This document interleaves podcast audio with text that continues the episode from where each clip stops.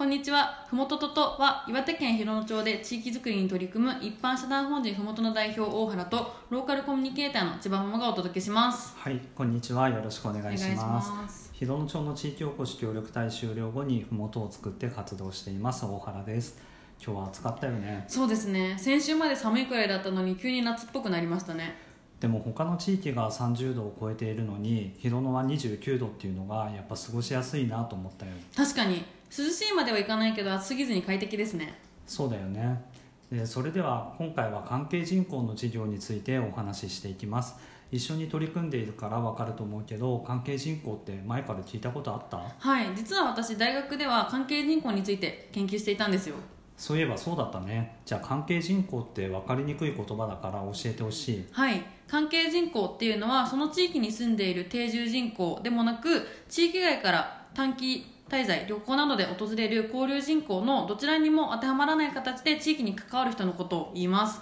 最近ではオンラインでインターンや兼業という形で関係人口として地域に関わるパターンが増えているかなっていうイメージです。そうだよね。ふもとでもオンラインで関わってくれている人がいるもんね。そしてふもとでは去年から広野町の関係人口創出事業を実施しているよね。はい。私も実際に携わっているんですけどそもそもなんでこの事業が始まったんですか？とこの事業はあのこれまで町が東京とかでイベントなどを行った時に来てくれた方とのつながりが一時的になってしまって継続的なつながりを作れないかと思ったみたいで、まあ、そこでコミュニティを作って広野との関係を継続したいということで事業が立ち上がってとふもとが今運営をさせてもらっています。でなんかやってることは結構いろいろあって、広野のしおりという町のことを深く伝えるサイトとかあとオンラインのコミュニティと毎月のオンラインイベントと冊子の発行と広野とつながる案内状っていうのは、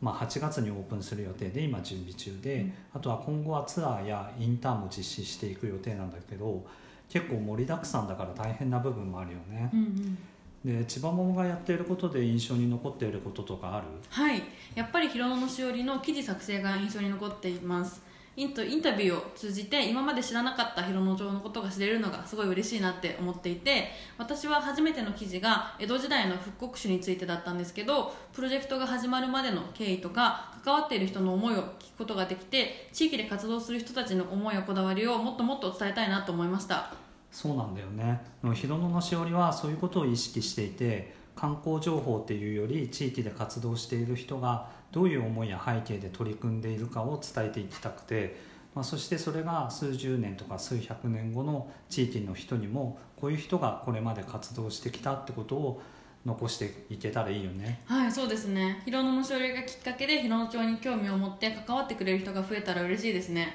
そうだね。千葉桃もそういえば麓の記事を見てくれたのがきっかけだったよね。そうなんですよ。私もともと地方で働きたくて大学3年生の時に日本仕事百科という地域のいろいろな仕事を紹介しているウェブサイトで麓の記事を見つけてそこから広野町との関わりがスタートしました。そうだね。なんか懐かしいね。ねその後もイベントに参加してくれたりインターンに参加してくれたりしたよね。そうですね。私も移住して働く前はバリバリ広野町の関係人口でしたね。うん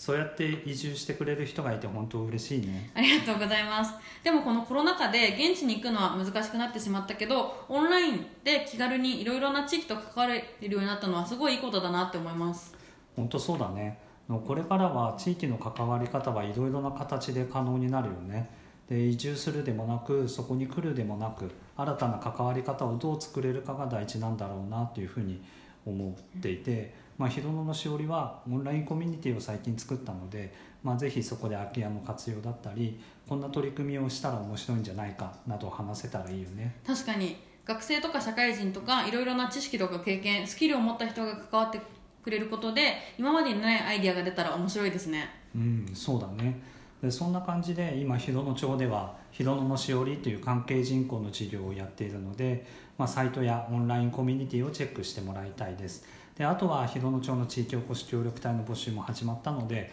まあ、広野町のホームページも見てもらえたらと思います。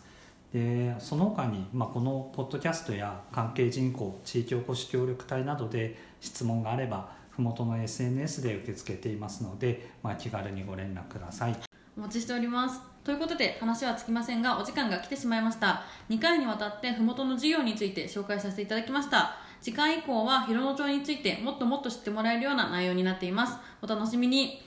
お聞きくださった皆様ありがとうございましありがとうたございました。それではさようなら